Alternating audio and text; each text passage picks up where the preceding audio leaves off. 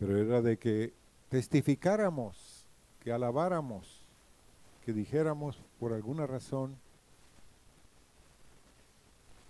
y que le diéramos una alabanza a Dios por lo que Él estaba haciendo en nuestras vidas. Y esta mañana, en la parte de atrás de los anuncios, se pusieron los libros del Antiguo y el Nuevo Testamento. Y hágase a la tarea, hágase a la tarea de aprenderse los libros de la Biblia. Amén. Hágase a la tarea de aprenderse de memoria los libros de la Biblia. Hay muchos de ustedes que si pasáramos un examen aquí, serían reprobados. Amén. Pero Dios quiere que sepamos los 66 libros de que consta nuestra Biblia. Amén. Amén. Y queremos hacer una oración por Claudia. María Guajardo. Señor, esta mañana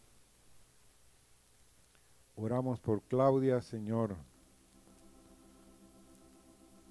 para que tú pongas tu mano sobre su vida, guardes su vida como has guardado la vida de Amner en estos días. Guárdala, Señor, en esto que esta operación que van a hacerle. Y Señor, queremos agradecerte esta mañana por tu amor y misericordia para con ella, Señor, y para con los guajardos, Señor Rivera. Señor, tócala, oh Dios de gloria. Y Señor de gloria.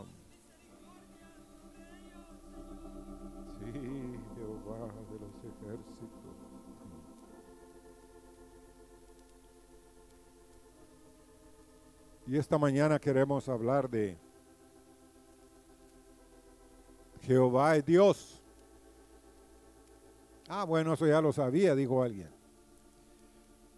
Pero el conflicto es de que vamos a Éxodo, capítulo 5 y verso 2.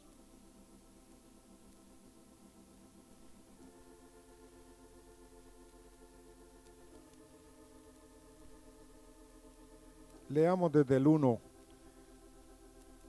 el 1 y el 2. Después Moisés y Aarón entraron a la presencia de Faraón y le dijeron, Jehová el Dios de Israel dice así, deja ir a mi pueblo a celebrarme fiesta en el desierto. Y Faraón respondió, ¿quién es Jehová para que yo oiga su voz y deje ir a Israel? Yo no conozco a Jehová, ni tampoco dejaré ir a Israel. Deja ir a mi pueblo. Y sí es una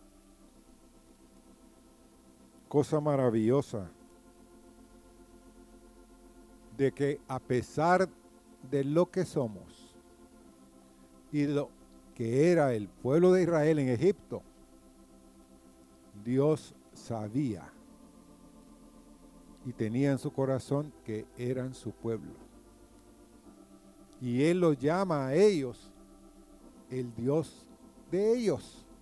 Deja ir a mi pueblo, al que me pertenece. Y sí, ciertamente muchos de ustedes pueden decir, sí, Jehová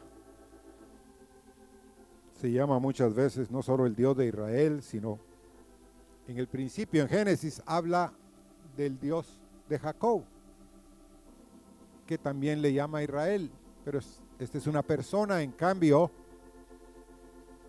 en este caso está hablando de un pueblo. Y hermanos, ¿cuántos de los que estamos aquí hoy le hemos dicho al Señor por nuestras acciones, ¿quién es Jehová para que yo oiga su voz? ¿Quién es Jehová? ¿Quién es Dios?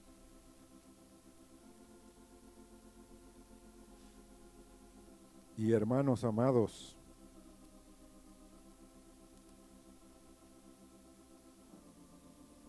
le molesta a Faraón que le digan que el Dios de ellos, de sus esclavos, quiere que Él los deje ir. Pero hermano, la realidad es esta. Qué tremendo es encontrarnos con que muchos de nosotros somos como Faraón. ¿Quién es Dios? Para que yo oiga su voz, para que yo haga lo que Él quiere. Y sí, no le preocupaba en lo absoluto a Faraón.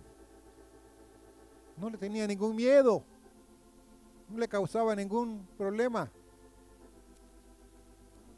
Pero hermanos, en el fondo, si tú has dicho en tu corazón, ¿quién es Dios para que yo le sirva? O para que yo le oiga, estás en un riesgo tremendo. Porque Faraón, hermanos, pasó por diez tremendas pruebas.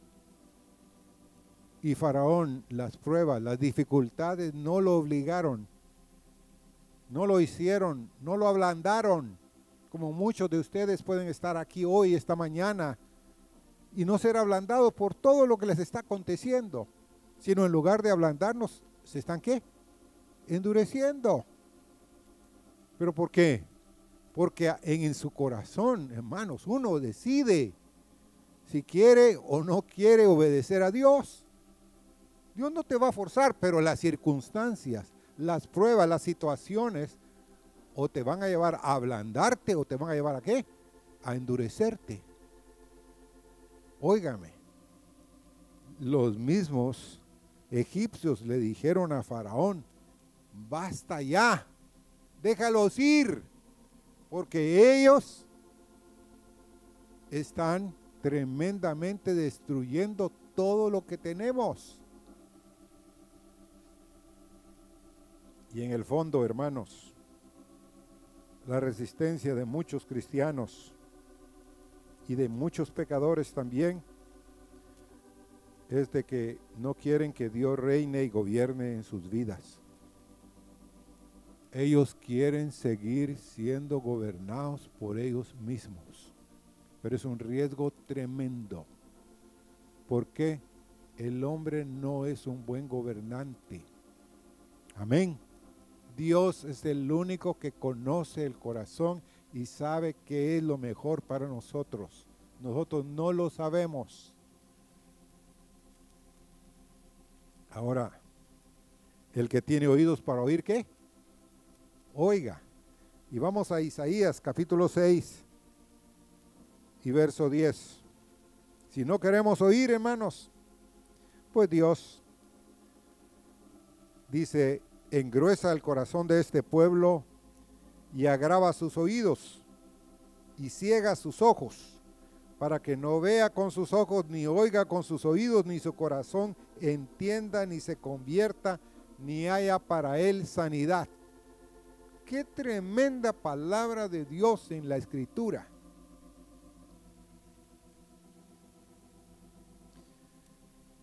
Y hermanos, yo estoy asustado. ¿Cómo uno puede endurecer su corazón? Pero asustado. Porque Somos un pueblo que hemos conocido a Jesucristo que hemos conocido al Dios de Israel, pero en nuestro corazón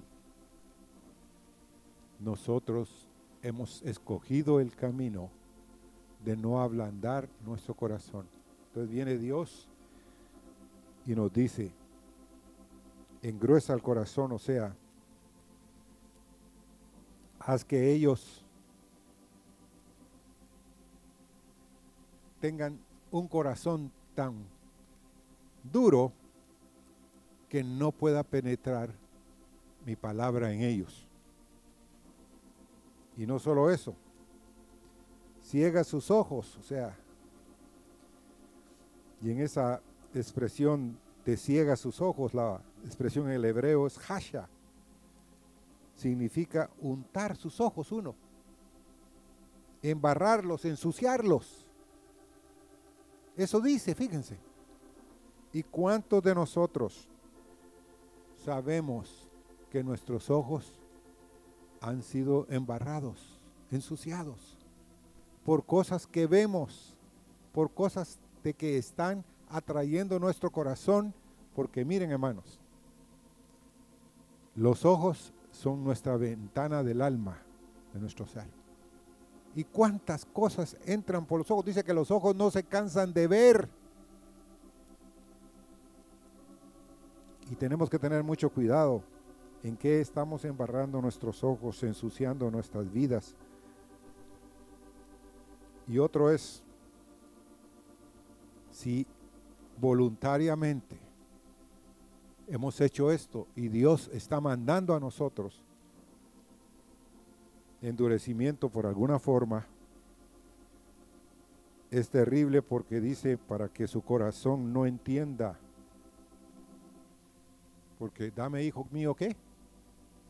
Tu corazón. Y miren tus ojos por mis caminos. Y si el corazón tiene problemas, hermanos, el corazón no entiende, ni se convierta, dice. Y no va a haber para él salud o salvación. Pero ese es un grupo.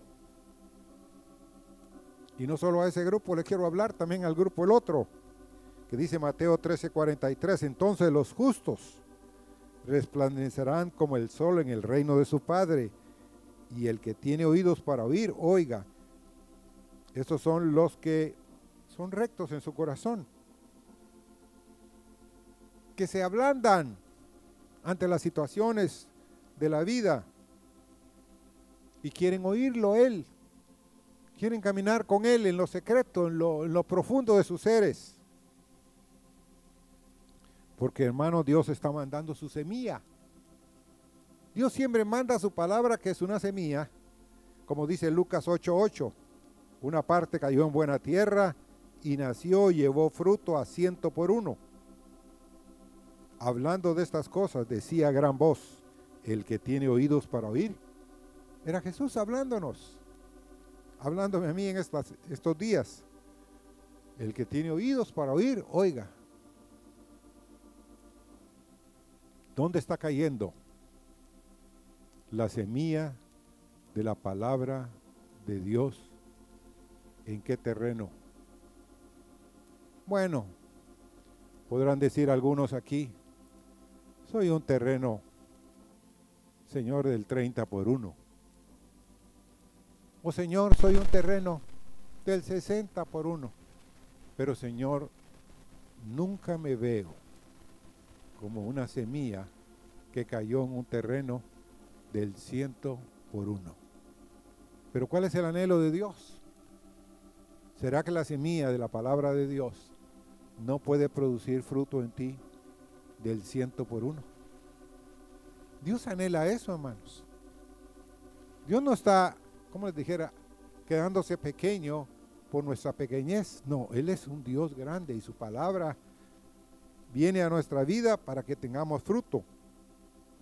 Pero les hago la pregunta, ¿en qué tierra está cayendo la semilla? ¿En un corazón suavizado y tratado? ¿Está cayendo el agua ahí suficiente? Porque miren, la semana pasada estuvimos dando una vuelta con Inmer por toda la propiedad. Y yo estoy orando, hermanos si ustedes son árboles de justicia y plantío de Dios, lo que está pasando en lo natural va a pasar en sus vidas. Todos los árboles están llenos de flores. Los aguacates, los mangos, todos los árboles frutales están llenos de, de flores.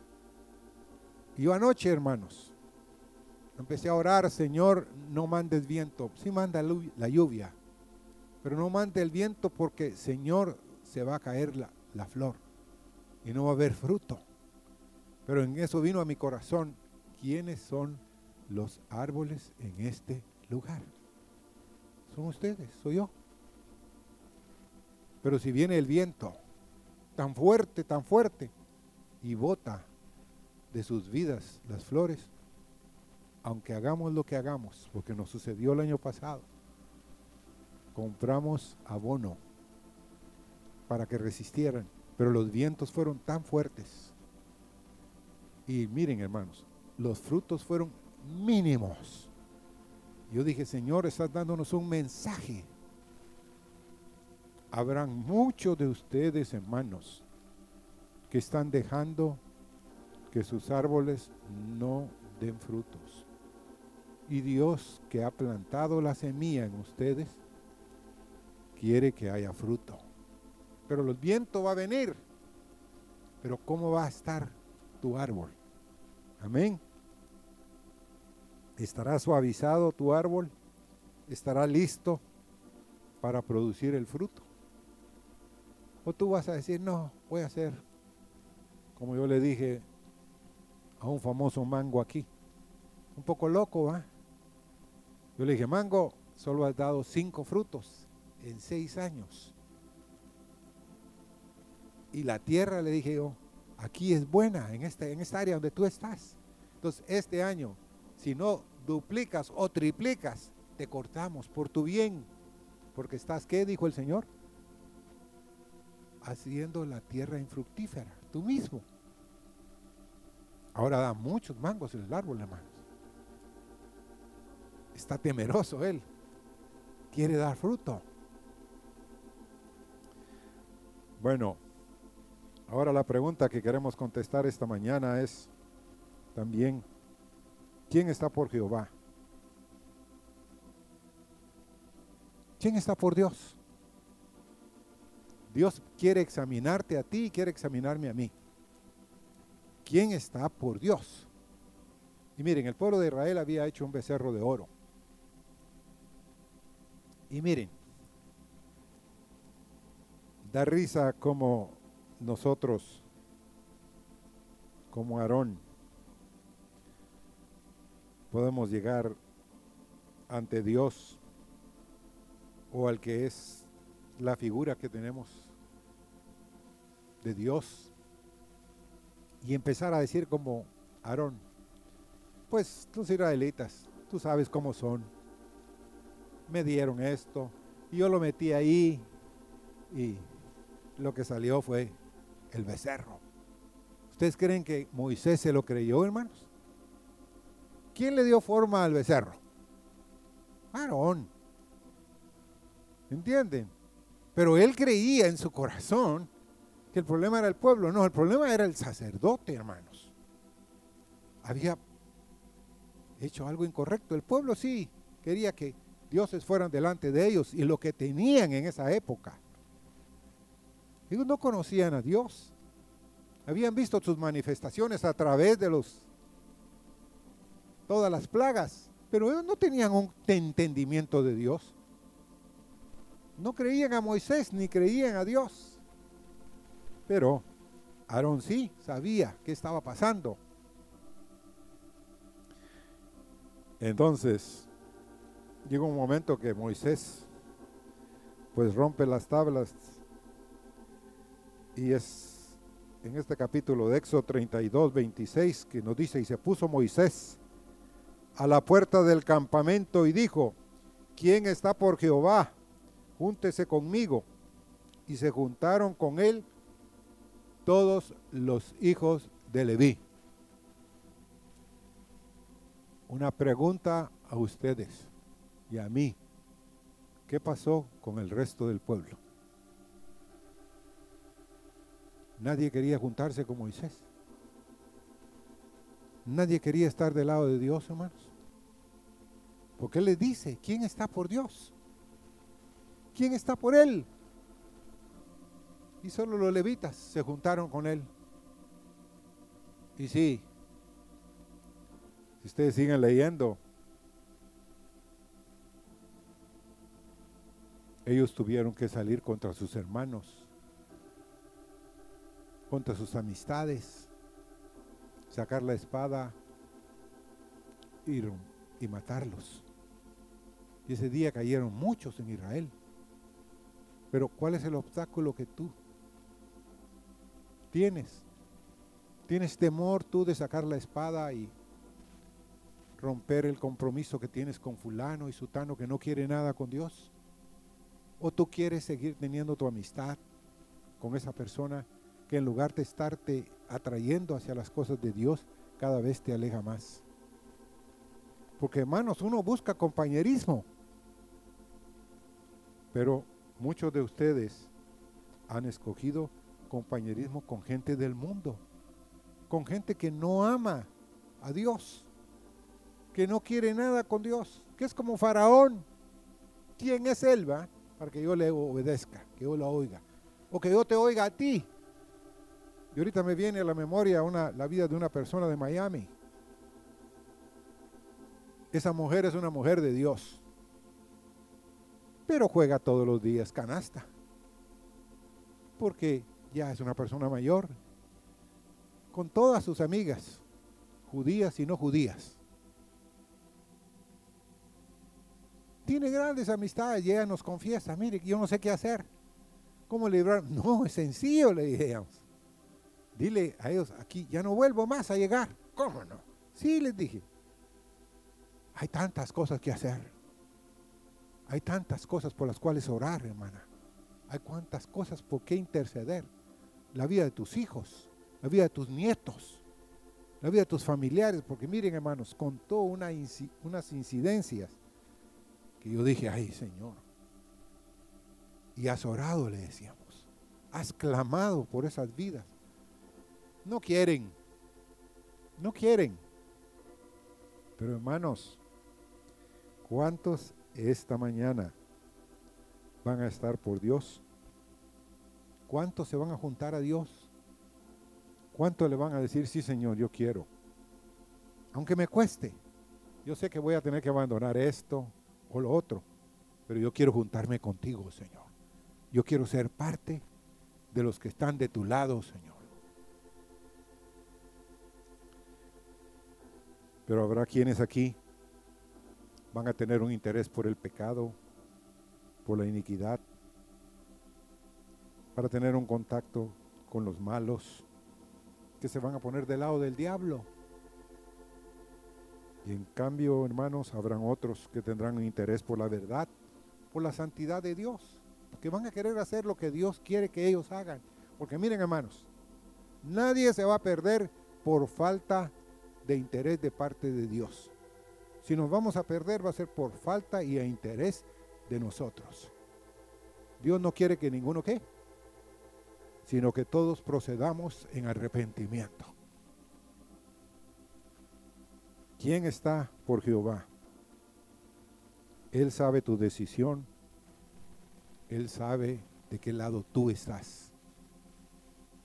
¿Y qué vas a hacer? ¿Qué vas a decidir? ¿Con quién te vas a juntar?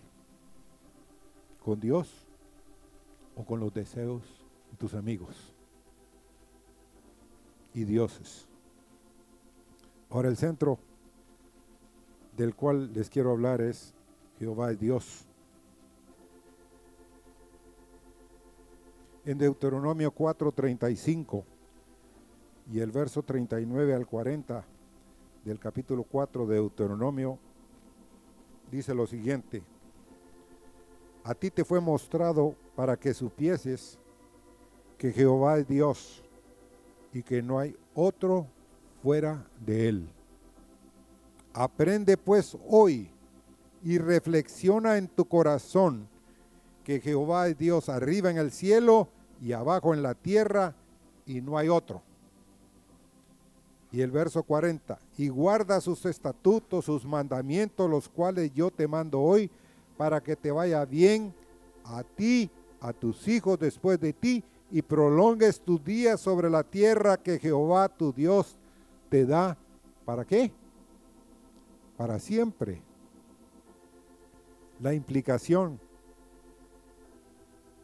y de la decisión de los versos anteriores es de que si Jehová es Dios y tú sabes que no hay otro fuera de Él, vas a reflexionar, vas a decirle Él que arriba en los cielos y abajo en la tierra no hay más Dios que nuestro Dios. Porque hermanos, esto es como un, dijo un siervo, ¿qué culpa tiene mi hijo? ¿Qué culpa tiene mi hija? Dijo, de que muchos dependan de lo que yo haga. No estoy de acuerdo con ese canto. No estoy de acuerdo con Dios, decía él, en ese canto. Pero hermano, la realidad es esa. Leyendo estos versos que les acabo de leer, dice, para que te vaya bien a ti y a quienes, a tus hijos después de ti, y prolongues tus días sobre la tierra que Jehová tu Dios te da para siempre. La decisión de ustedes, padres, depende mucho la decisión de sus hijos. Sus hijos van a seguir, pero si ustedes no deciden en su corazón, hermanos, yo quiero decirles, a mí, a la pastora, a los líderes, tú puedes engañar. A Dios nunca. Dios sabe, conoce si tú te decides por Él o no. Pero también, ¿quién más? Tus hijos. Ellos van a saber si estás verdaderamente en serio con Dios o no. Los que están alrededor tuyo. Porque hermanos, una cosa es lo que dice nuestra boca y otro es lo que sale de nuestro corazón, ¿sí o no?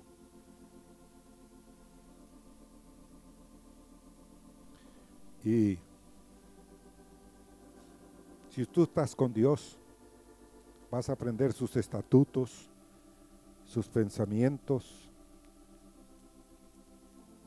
para que a ti te vaya bien, no solo a ti, sino a tus hijos. Amén, yo quiero eso para mis hijos. Yo quiero bien, hermanos. Yo quiero prolongar mis días sobre la tierra, que Dios los prolongue pero implica quién es mi Dios. ¿Qué estoy haciendo yo con mi Dios? ¿De qué lado estoy yo? ¿Estoy del lado de Dios o estoy de mi lado? Deuteronomio 7:9 dice, conoce pues que Jehová tu Dios es Dios, Dios fiel, que guarda el pacto y la misericordia a los que le aman y guardan sus mandamientos hasta mil generaciones. Entonces aquí en este verso nos dice que Dios es un Dios que fiel.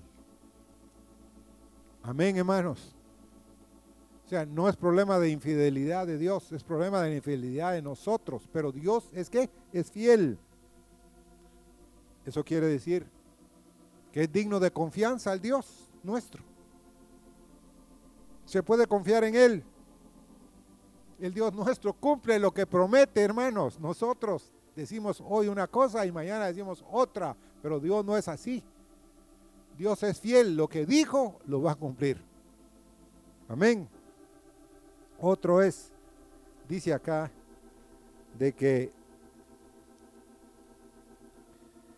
que guarda el pacto y la misericordia. La palabra misericordia aquí viene del hebreo que quiere decir el hebreo es Yesef y se encuentra como 245 veces en el Antiguo Testamento. Y se habla de la personalidad que mueve a uno a mostrar favor, bondad o fidelidad a otro. La misericordia no es solo para uno, sino es la misericordia que uno le da a otro. ¿Cuántos han escuchado que tú eres misericordioso hacia ellos? Que los perdonas, que tienes una bondad hacia ellos, de que no, no, no, no te endureces con ellos. No importa, hermanos, lo que hagan que haya en nosotros misericordia a otros. Y lo glorioso de este verso es que Dios guarda su fidelidad hasta mil generaciones. Per secula seculorum, por los siglos de los siglos. Hermanos,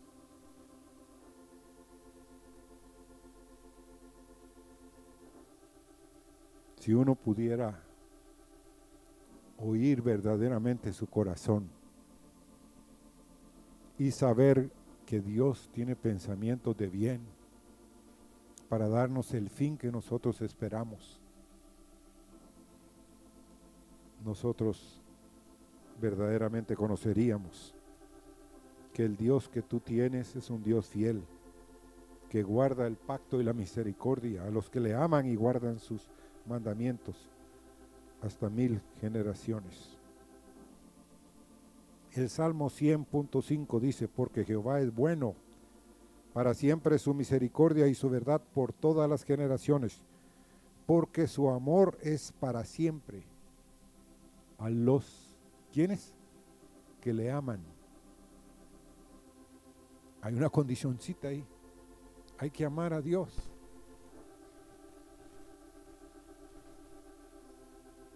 Dice Primera Reyes 8, 60 y 61. Esta es la oración de Salomón. Dice, a fin de que todos los pueblos de la tierra sepan que Jehová es Dios y no hay otro sea pues perfecto vuestro corazón, está hablando al pueblo, para con Jehová nuestro Dios, andando en sus estatutos y guardando sus mandamientos como en el día de hoy. Es el deseo de un rey cuando estaba terminando el templo. Que todos los pueblos de la tierra, hermanos, sepan que nuestro Dios es único y que nuestro corazón no va en pos de otros dioses. Amén. Que tú lo puedas decir. Señor, yo tomo en mi corazón la decisión de ser parte de tu pueblo y que tú seas mi Dios. Ahora en Primera Reyes 18, 21. El conflicto siempre del corazón. Y acercándose Elías a todo el pueblo dijo, ¿Hasta cuándo claudicaréis vosotros entre dos pensamientos? Si Jehová es Dios, seguidle. Y si Baal, id en pos de él. ¿Qué dice la última parte de ese verso? Y el pueblo no respondió palabra.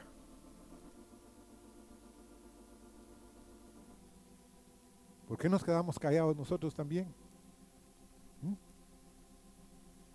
¿Será que estamos claudicando, hermanos? En medio de dos pensamientos. Que tenemos otros dioses. Los demás no se dan cuenta y no saben. Tú te puedes constituir en tu propio Dios para ti. Amén. Tú puedes erigir en tu corazón tu propio Dios. Ah, no, sí, hermanos. Podemos tener como los futbolistas un ego tan grande, hermanos, pero tan grande que miramos a todos los demás como pequeñas, como cosas nada. Y Dios no quiere eso, pero es porque ellos se han endiosado se han enorgullecido Pero oigan, ¿cómo es que Elías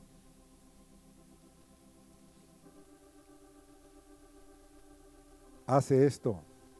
Convoca a través del rey y todo el pueblo porque habían venido tres años de una sequía espantosa.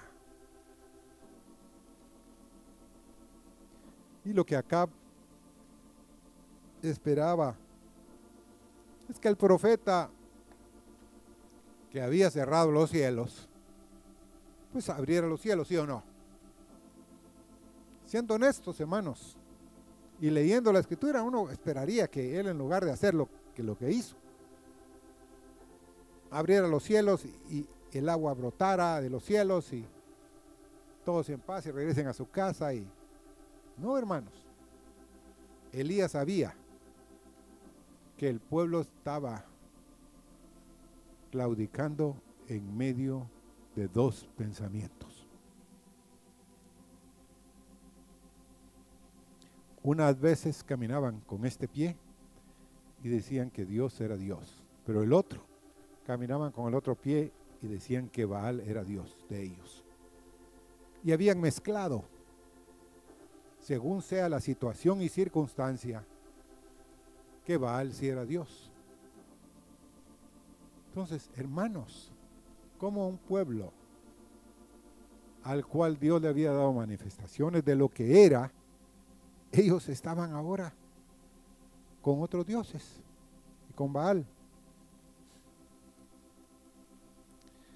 Y Porque hay un, dice primera Timoteo 2.5, porque hay un solo Dios y un solo mediador entre Dios y los hombres, Jesucristo, hombre.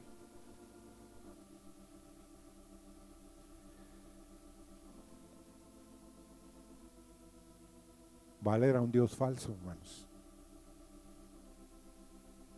Pero ¿por qué el pueblo se había ido? Porque si ustedes leen ese pasaje, se dan cuenta que Elías le dio el primer turno porque hizo un altar, puso sobre el altar los becerros y empieza a decirles, bueno, hablen ustedes con Baal, tienen la primera opción. Y dice que eran, miren hermanos, lean el pasaje, da miedo. Eran cientos eran miles de sacerdotes los que tenía esa reina Jezabel y Acab. Y Elías era solo él, como él le dice después a Dios, solo yo he quedado. Y Dios dice que tiene siete mil. Pero lo que les quiero decir de ese contexto es de que él les da la primera opción. De pronto Elías se empieza a burlar de ellos. Miren, seguro está ocupado clamen más, dice que se sajaban los sacerdotes, gritaban y gritaban y no pasaba nada. Ahora, pero llegó el momento que dijo, bueno, ya, paren. Ahora, no sé de dónde sacaron el agua. Usted nunca se pregunta de dónde sacaron el agua si agua no había, hermanos. Pero de alguna manera Elías sabía de dónde había agua y fueron a traer agua y vaciaron sobre dos cántaros grandes de agua sobre lo que él iba a hacer. Y él hace la oración que vamos a hacer nosotros juntamente con ese profeta. Y dice en Primera Reyes 18, del verso 37 al 39, respóndeme Jehová Respóndeme para que conozca este pueblo que tú, oh Jehová, eres el Dios y que tú vuelves a ti el corazón de ellos. Entonces cayó fuego de Jehová y consumió el holocausto, la leña, las piedras y el polvo y aún lamió el agua que estaba en la zanja. Viéndolo todo el pueblo se postraron y dijeron, ¿qué dijeron hermanos? Jehová es el Dios ¿Por qué habían estado callados? Qué tremendo es un hombre que tenga en su corazón una carga por el pueblo para que el espíritu de arrepentimiento cayera y ellos reconocieran que el único Dios era Jehová en medio de ellos.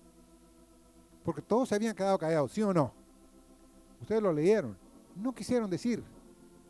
No, no, no tenía opción de decirlo porque ellos sabían que estaban yendo tras de Baal. Pero aquí, hermanos, la respuesta de Dios. No hay otro Dios. Y no hay razón para que tú sigas callado. Tienes que clamar. Señor, tenemos que clamar. Señor, yo necesito hablarle a otros de que no hay más Dios que el nuestro. Amén. Y que Él va a gobernar sobre cielos y tierra. Y una conclusión esta mañana. ¿Cuántos aquí hoy no quieren ser como Faraón? Que le digan Jehová, ¿quién eres tú para que yo oiga y haga lo que tú quieres?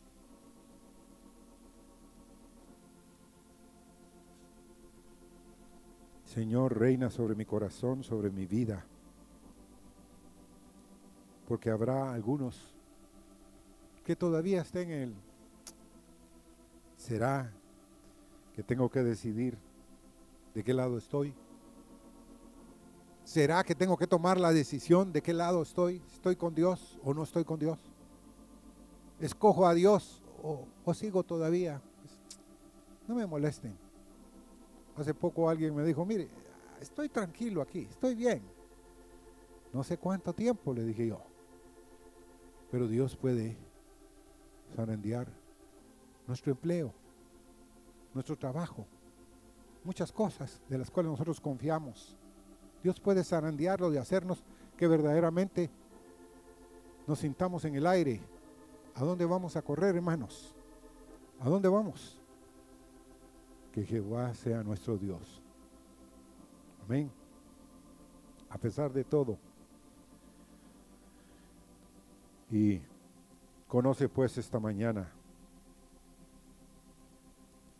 que Jehová tu Dios es Dios fiel, que Él guarda el pacto y la misericordia a los que le aman y guardan sus mandamientos hasta mil generaciones. Señor.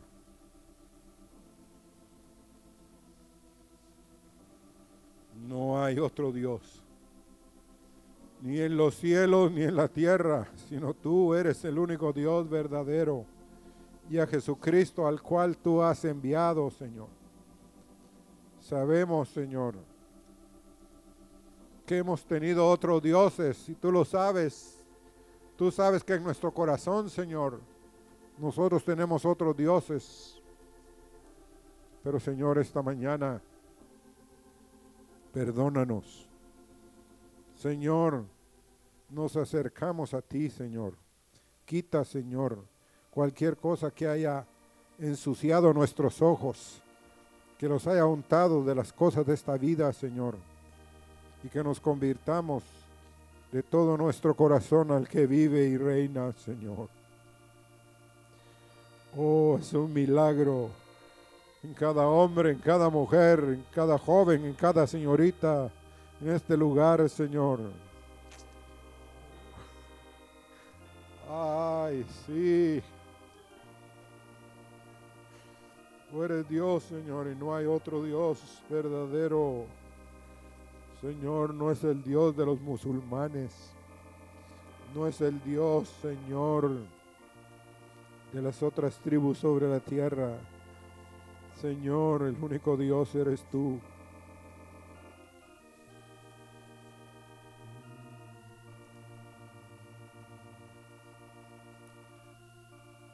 Sea bendito Jehová. Queremos cantar esta en fa. Sea bendito Jehová. Pongámonos de pie.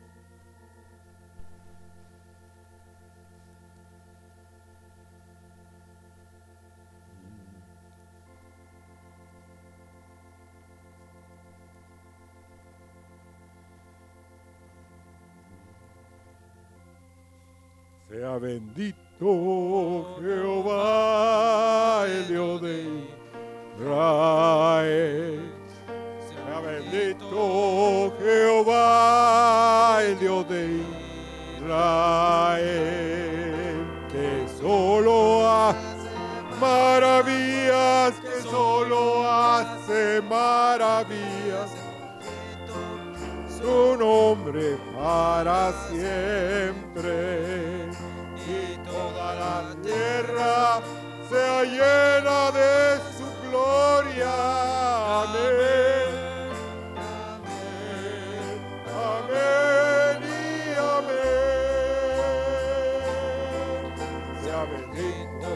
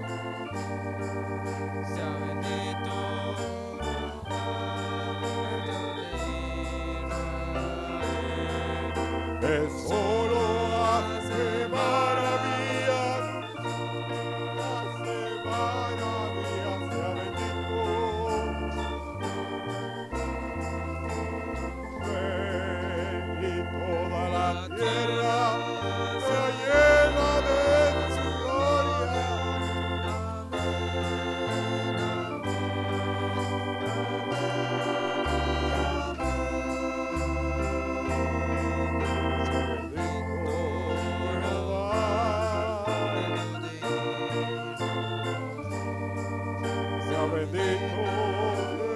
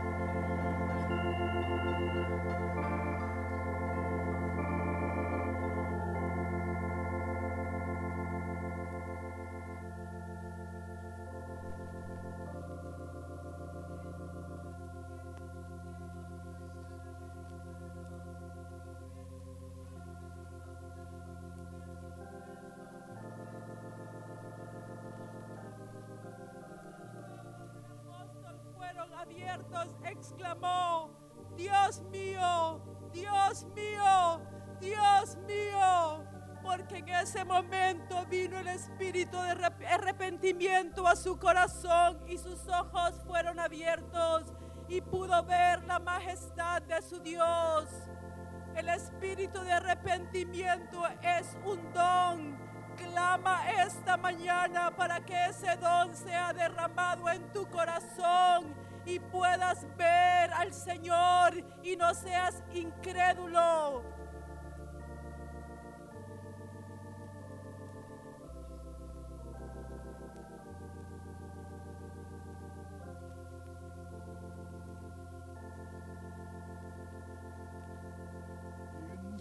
yo.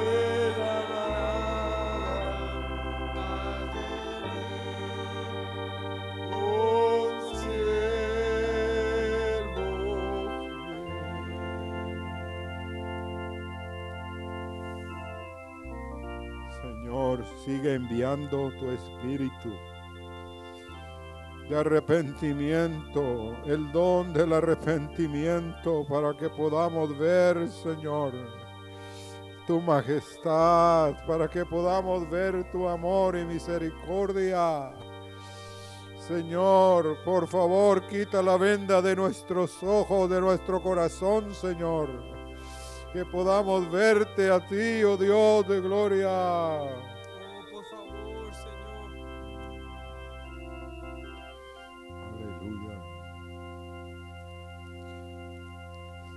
Siéntense, hermanos, por favor.